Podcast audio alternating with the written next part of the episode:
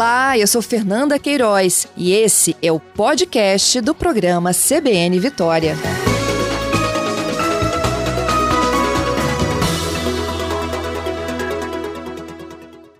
Três suspeitos de entregar, integrarem uma quadrilha especializada em aplicar golpes em clientes de banco, esses três foram presos na Serra.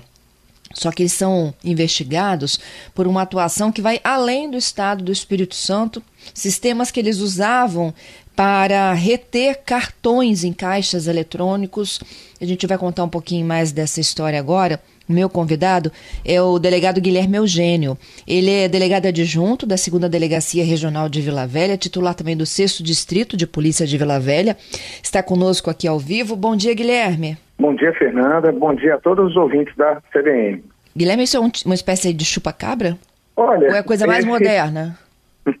Esse termo chupa-cabra é um termo que comumente é atribuído ao dispositivo que eles empregam nessa prática criminosa. Na verdade, esse dispositivo ele é voltado exclusivamente à retenção do cartão de crédito ou débito no terminal de autoatendimento do banco ele não tem a capacidade de promover a leitura de senhas ou dados do cartão, ele não permite a clonagem do cartão, e sim é, promove a retenção do, física do cartão no, dentro do caixa eletrônico. Uhum. E como é que eles conseguem instalar isso? Você tem todo um sistema de vídeo monitoramento dentro dos bancos, dentro dos espaços para caixas eletrônicos? Eles são muito articulados. Eles agem sempre em trio, e, normalmente, é, eles ocupam é, o, é, é, com os três integrantes dessa organização criminosa ocupam o caixa eletrônico ao lado e um deles se coloca atrás do, do instalador do equipamento como se formando uma, formando uma espécie de fila. E assim ele impede o contato visual das demais pessoas ali presentes com a atividade que está sendo empregada pelo criminoso. E a instalação do dispositivo é bem simples é, leva poucos minutos e durante esse período os demais integrantes da organização procuram distrair é, a atenção dos demais presentes de modo a, a evitar que essa instalação seja visualizada. E tem também um outro detalhe: esses caixas eletrônicos são filmados, mas não de tão perto assim. Se houvesse uma câmera direta, diretamente instalada sobre o caixa, ela poderia permitir, por exemplo, que o operador da, da câmera captasse senhas, o que não seria adequado. Então, os bancos não captam diretamente a atividade daquele que está usando o caixa eletrônico, eles captam é, a imagem das, das imediações e, de certa forma, acabam, assim, de um lado, preservando a, a, as senhas dos correntistas, mas, por outro lado, permitindo que criminosos atuem nesses moldes. Entendido. E geralmente eles fazem isso em horário de pouco movimento ou nenhum, né?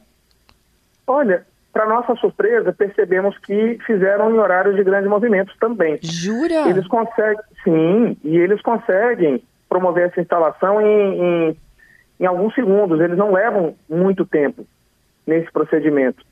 E durante esse procedimento, o, o, os demais comparsas são capazes de distrair a atenção dos presentes de forma a permitir que a ação não seja percebida por mais ninguém podemos perceber que o, o José Roberto, que é um dos três presos, é sempre o responsável pela instalação e retirada do equipamento, ao passo que o pai dele, Pedro, e o comparsa David, é, distraem todos os presentes. Eles usam o, técnicas de um novo, de algo que foi definido recentemente como engenharia social. É, é a, a arte de enganar as vítimas em prol da viabilização de um crime. Entendo. Aí vamos tentar simular aqui o, o cliente. Ele chega na, na é. instituição bancária, ele vai lá, ele não vai no caixa, ele vai no caixa eletrônico. Aí ele insere o cartãozinho dele de crédito e débito lá. De saque, né? Exato. né? Exato. O cartão imediatamente fica retido dentro da máquina e o correntista, ao perceber que não consegue promover a, a extração do cartão, é abordado por um dos criminosos, normalmente o mais velho deles, normalmente o Pedro, que é, até em razão da sua idade, normalmente conquista mais a simpatia do, do da vítima. O Pedro, então, é, vinha afirmando para as vítimas, para os correntistas, que passou pelo mesmo problema, ou seja, teve seu cartão retido na máquina também, mas conseguiu resolver o problema acionando o banco através de uma linha 0800. E junto, é, é, ao mesmo tempo em que eles inserem o dispositivo de retenção de cartão na máquina, eles também afixam, fixam na máquina uma, um adesivo falso com o número de, de, um telefone, de uma linha 0800 que eles atribuem ao banco da vítima. Enfim, o, o Pedro, então, convence a vítima a telefonar para esse número 0800 e a gente pode perceber que em um dos casos a vítima mesmo induzida pelo Pedro a, a realizar esse telefonema não aceitou e então eles mesmos, é, o David e o Pedro ligaram do telefone deles para a linha 0800 e emprestaram o telefone para que a vítima conversasse com o atendente que se passava por, por gerente do banco no qual a vítima tinha conta. Então, a partir desse momento, o, entra em cena um, um, quarto integrante da organização que opera a partir de São Paulo, e esse quarto integrante vai pouco a pouco é, induzindo a vítima ao fornecimento da senha bancária dela e dos demais dados que eventualmente se façam necessários para que o crime seja bem sucedido. E aí o que acontece? A pessoa acha que está solucionando o problema, mas Exato. na verdade ela está entregando os dados para a bandidagem. Exatamente. Então a vítima entrega a senha, é orientada pelo falso gerente bancário a se afastar do banco e imediatamente depois o, o, o José Olinto retira o cartão de crédito que havia ficado retido, retira o dispositivo e o cartão de crédito e os três vão embora e imediatamente depois eles iniciam o processo de utilização do cartão da vítima. É, eles, nós podemos perceber que eles têm dois, dois, duas, dois tipos de forma de empregar esse dinheiro. Ora, eles comparecem em um terminal de autoatendimento e re realizam saques e transferências para contas bancárias de laranjas. Em outros momentos, eles efetuam compras é, fraudulentas em máquinas de cartão de crédito e débito que eles mesmos adquiriram. A organização dispunha de duas máquinas de cartão de crédito, inclusive no dia em que foi presa, percorreu todo o centro de Serra em busca de uma nova bateria para as máquinas deles de novas baterias. Então, é, em poucos minutos, eles conseguem é, provocar um prejuízo significativo para as vítimas, e esse prejuízo só não, é, não foi maior nos casos em que tivemos a oportunidade de investigar, porque a inteligência do o sistema de inteligência financeira dos bancos, a partir de um determinado valor, passou a desconfiar da ilicitude da transação e impediu a concretização de outros negócios havia uma vítima, por exemplo, que tinha numa conta corrente mais de 50, 150 mil. Hum. Mas felizmente esse dinheiro não foi, eles não conseguiram movimentar todo esse dinheiro porque depois do, do gasto de, de aproximadamente 10 mil reais, o próprio banco obstaculizou as transações, é, suspeitando que uma fraude estivesse em curso. Agora, Guilherme, em pleno do ano de 2023, a gente pergunta, né, assim, como é que a gente ainda cai nisso, né? Na verdade, o, esses criminosos se vestem bem, são agradáveis, educados e é, já há bastante tempo, principalmente depois da pandemia, a gente pôde perceber que os crimes que envolvem a engenharia social, ou seja, a, o induzimento das vítimas a erro, vem crescendo e hoje já são até a maioria. É, a gente não, é difícil de até de julgar a, as vítimas que passam por isso, porque as histórias realmente são bem contadas, são bem articuladas e por pessoas que parecem amistosas e são muito convincentes. Assim, o maior talento dessa organização, ao meu ver, não é a utilização desses recursos tecnológicos. O maior talento deles, ao meu ver, é a capacidade de enganar. Eles são muito, eles treinam muito o que fazem e são muito persuasivos. E principalmente agem predominantemente em desfavor de pessoas bastante idosas que tendem a, a serem mais crédulas, ou seja, a acreditarem mais no outro. Enfim, é, é, é, é, essa, essa fraude pode, ela tem um potencial de enganar pessoas com um, um bom nível de discernimento diante do contexto no qual são praticadas, elas, é, e por pessoas que aparentemente são insuspeitas. É, daí até a importância para a organização da utilização de um idoso. É, normalmente uma vítima idosa tende a depositar mais confiança em um idoso. É isso. Então, olha, para quem está nos ouvindo, passou por uma situação semelhante dessa, qual é o primeiro passo? Não aceitar ajuda de estranhos, né? Exatamente. É, eu até acredito que não, a vítima não deva deixar o estabelecimento bancário. O cartão tem que sair dali. O cartão não, não tem nada que legitimamente justifique. Fernanda. É, e Guilherme? Eu, eu a ouço. Ah, voltamos. é, não há nada que justifique a retenção do cartão de crédito ou débito no, no terminal de autoatendimento. É, então, a primeira, a primeira medida é não desistir do cartão, não se afastar dali e manter sempre a vigilância sobre o cartão. É, esse dispositivo não é, poderia ser vencido se a vítima buscasse a ajuda de pessoas legítimas, é, como, por exemplo, acionando a polícia, segurança do estabelecimento, enfim, haveria outros caminhos. Mas, acima de tudo, é, tanto para esse quanto para os demais golpes bancários, é, jamais nós devemos fornecer nossas senhas de acesso às nossas contas. Não tem nenhuma circunstância que justifique o fornecimento dessa senha.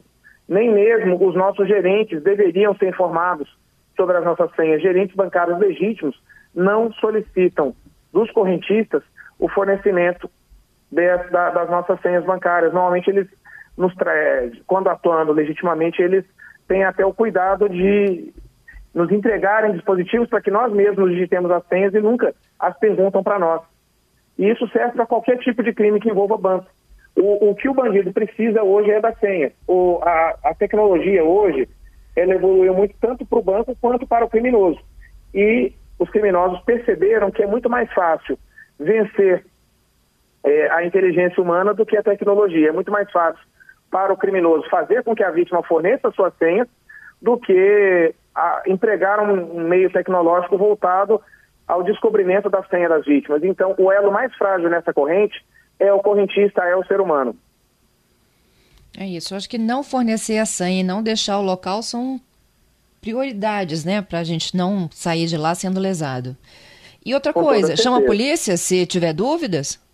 Sim, é, é, é, um bom caminho. É acionar a polícia através do telefone de emergência 190 e certamente a retenção de um cartão em um dispositivo eletrônico, por si só, já revela a prática de um crime. Não tem, é, não tem nenhum expediente bancário legítimo que promova essa retenção. Entendido. Aqui tem um ouvinte nosso curioso para saber sobre o funcionamento de câmeras em flagrar, né? Eles nunca são filmados de frente, Guilherme? Não, não. É, os dispositivos não vão. É, é, é, o dispositivo pode até filmar o rosto do criminoso. É, alguma, alguns caixas eletrônicos conseguem captar o rosto dos criminosos, mas não conseguem captar a parte mais baixa do, do, do, do dispositivo, a parte mais baixa do dispositivo de autoatendimento. É, porque nessa parte mais baixa fica o, o, teclado para a inserção das senhas. Então, o, o caixa não possui, não, as câmeras não podem captar o, a utilização do dispositivo no qual o correntista digita a sua senha e não podendo captar essa área, normalmente é, as câmeras também não captam exatamente o que está sendo realizado no no, no, no, dispositivo que recebe a inserção do cartão.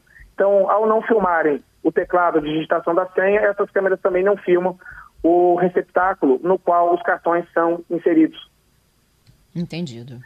E muitas Guilherme? vezes até o, ah, não falar, há desculpa. uma vigilância constante, não, não necessariamente o caixa está sendo assistido, a, a imagem está sendo assistida de forma ininterrupta por alguém muitas vezes, assim, a, a, câmera está filmando, está produzindo uma imagem, mas muitas vezes não há um ser humano é, monitorando aquela atividade de forma a perceber determinada suspeita. Nem todos os bancos dispõem de ação humana operando as câmeras de vídeo monitoramento. E, portanto, mesmo que houvesse, em alguma circunstância, a percepção da, da aliás, houvesse uma, uma atitude suspeita ali, muitas vezes não teria um ser humano para perceber a suspeita e acionar a polícia. Entendido. Guilherme, eles atuavam em quais outros estados? Fernando, é quase impossível de mensurar. Nós podemos perceber que, é, é, é, principalmente o José Olinto, já foi preso em diversos estados da federação diferentes. Região Sul, é, é, Centro-Oeste, região Nordeste.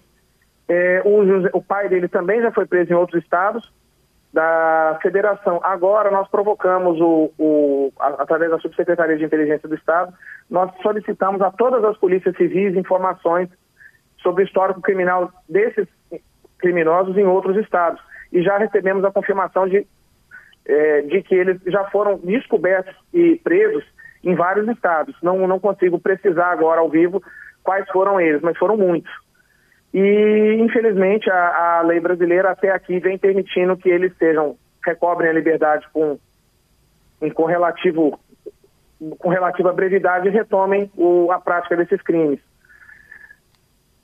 Felizmente, a lei foi alterada em 2021 e tornou esse crime bem mais grave, Fernanda. Agora vai, eu acredito que eles vão permanecer um pouco mais de tempo presos, já que a lei tornou essa ação criminosa mais grave do que antes. Antes era o quê? Contravenção?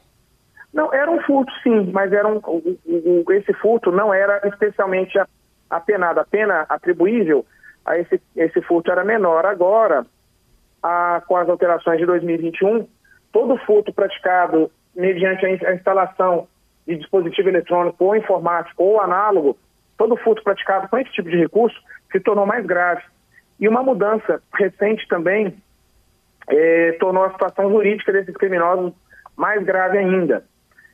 É, um, um, detalhe que me chama muita atenção nessa ação criminosa é a terceirização da mão de obra. Nessa essa organização é, é integrada por três membros que agem diretamente interagindo com as vítimas, mas tem por trás dela uma verdadeira uma, uma estrutura de outros criminosos terceirizados. Ela dispõe, por exemplo, de um call center que opera a, a, a partir do estado de São Paulo. Ela dispõe de laranjas que atuam em vários estados da federação, é, viabilizando a abertura de contas. Ela dispõe de outros laranjas que promovem a aquisição e venda de máquinas de cartão, aliás, a, a, a disponibilização de máquinas de cartão de crédito já cadastradas em nomes de laranjas. Enfim, é, é, e, e, o mais interessante é que esses três criminosos, pouco ou nenhum contato mantêm com as pessoas que prestam esse serviço a ele. Enfim, hoje nós temos no Brasil criminosos que interagem diretamente com as vítimas e, e as enganam, e uma grande rede de criminosos que prestam serviço aos demais. Então nós temos é, call centers, nós temos esquemas voltados à abertura de contas, ao desvio de linhas telefônicas, enfim, temos é, pessoas que participam de crimes alheios e recebem por serviço prestado. Tivemos Agora, a oportunidade Guilherme, de... hum. nesse call center aí particularmente, era um call center do crime ou era um funcionário do call center que atuava para gangues? Um call center do crime, é uma linha Meu 0800 Deus. adquirida especificamente para a prática de crime de forma terceirizada. E eu destaquei tudo isso, essa terceirização de mão de obra, porque é isso que define o conceito de organização criminosa. Hoje, não, essa, esse grupo eu não posso nem chamar mais de de, de, do, do, antigo conceito de quadrilha. Eu chamo de uma verdadeira organização criminosa porque eles têm células que interagem minimamente. Eles não conhecem alguns dos comparsas deles. E, e, e, há uma especialização, cada um exercendo uma função diferente, tudo a fim de que o crime, ao final, dê certo. E toda essa ação configura, um, a, configura a, a prática de um crime autônomo, que é o crime de constituir organização criminosa, cuja pena é ainda maior do que a pena atribuída ao furto. Então, é, embora esses criminosos tenham ficado pouco tempo presos nas ocasiões anteriores, nas quais foram descobertos pelas polícias de outros estados, temos agora a expectativa de que a justiça tenha, disponha de uma lei que possa viabilizar uma prisão mais adequada, mais justa e coerente para essa organização que viaja Brasil afora fazendo mal. E eu queria destacar, Fernanda, que eles vieram para o Espírito Santo nos dias 3, 4, 5 de fevereiro, uhum. praticaram vários golpes, é, principalmente em Vila Velha, voltaram para o estado da Paraíba e agora, na última segunda-feira, regressaram ao estado do Espírito Santo para a prática de novos crimes. Só que o que eles não esperavam é que a Polícia Civil do Espírito Santo já tivesse descoberto a identidade deles e já os aguardasse aqui. Então, no dia em que eles chegaram, com apoio da Polícia Rodoviária Federal, a gente promoveu uma primeira abordagem e, e buscou é, acelerar o processo de investigação e pediu e contou com o apoio fervoroso da, do Ministério Público e da Justiça Estadual a fim de que os nossos pedidos de prisão fossem apreciados com, com absoluta urgência, de modo a permitir que nós impedíssemos o regresso desses criminosos ao estado da Paraíba. Nós havíamos percebido que eles passavam dois ou três dias aqui. Haviam permanecido três dias aqui na ocasião anterior, então tínhamos uma pressa absoluta é, na, no julgamento dos nossos pedidos de prisão, de, de forma a, a, impedir o regresso deles. Então, é, apresentamos o pedido. É, na, na segunda-feira eles regressaram, na terça-feira o pedido de prisão foi apresentado ao Ministério Público, na quarta-feira ao Judiciário e na quarta-feira obtivemos a resposta emergencial que nos permitiu impedir que esses criminosos voltassem ao estado da Paraíba. E eles estão presos aqui? Estão presos aqui. É, não, não, temos uma expectativa concreta de que haja transferência deles para lá. Isso tem que ser avaliado depois pela Justiça e pelo, pela Secretaria de Justiça. Em princípio, eles devem permanecer aqui, sim, que foi o local no qual eles agiram. É, e acreditamos que eles possam ter feito outras vítimas ao longo desse trajeto. São dois mil quilômetros de viagem entre o interior da cidade do interior da Paraíba, na qual eles residem, e a região metropolitana do Espírito Santo. E o que é, tudo indica que ao longo desse trajeto foram praticados outros crimes a gente está buscando o apoio do, do, Ministério da Justiça é, para identificar eventuais outras ocorrências nas cidades pelas quais eles passaram. Nós temos hoje é, um, um, um, aparato tecnológico que nos permite saber exatamente quando eles estiverem em cada cidade. Estamos buscando é, informações relacionadas ao, aos registros de ocorrências de crimes similares ao longo dessas cidades, mas é um trabalho difícil, já que em cada, cada estado tem a sua polícia e as bases de dados ainda estão num processo de integração. As bases de dados das polícias estaduais estão em, em processo de integração crescente, mas ainda incompleto. Guilherme, no primeiro momento você pode até achar que eles eram inofensivos, né? Esse trio. É a família do crime, o call center do crime. Sim, e, e o, o, eles ah, inclusive narraram informalmente, eles que eles é, adquiriram um, uma, um kit do crime. Eles, e isso a gente já vem percebendo que há esses kits à venda. Esse, é, cada estelionatário pode escolher os itens dos quais precisa, cada criminoso pode escolher os, os itens dos quais precisa para o sucesso das suas ações. Então, eles adquirem essas máquinas já previamente cadastradas, máquinas de cartão de crédito, já previamente cadastradas em nome de terceiros, adquirem esses call centers já previamente, é, é já cadastrados em nome também de terceiros. E, e há nesse mercado do crime uma série de produtos à venda que pode, é, aliás, de produtos que são necessariamente usados para esta e ou para outras práticas criminosas.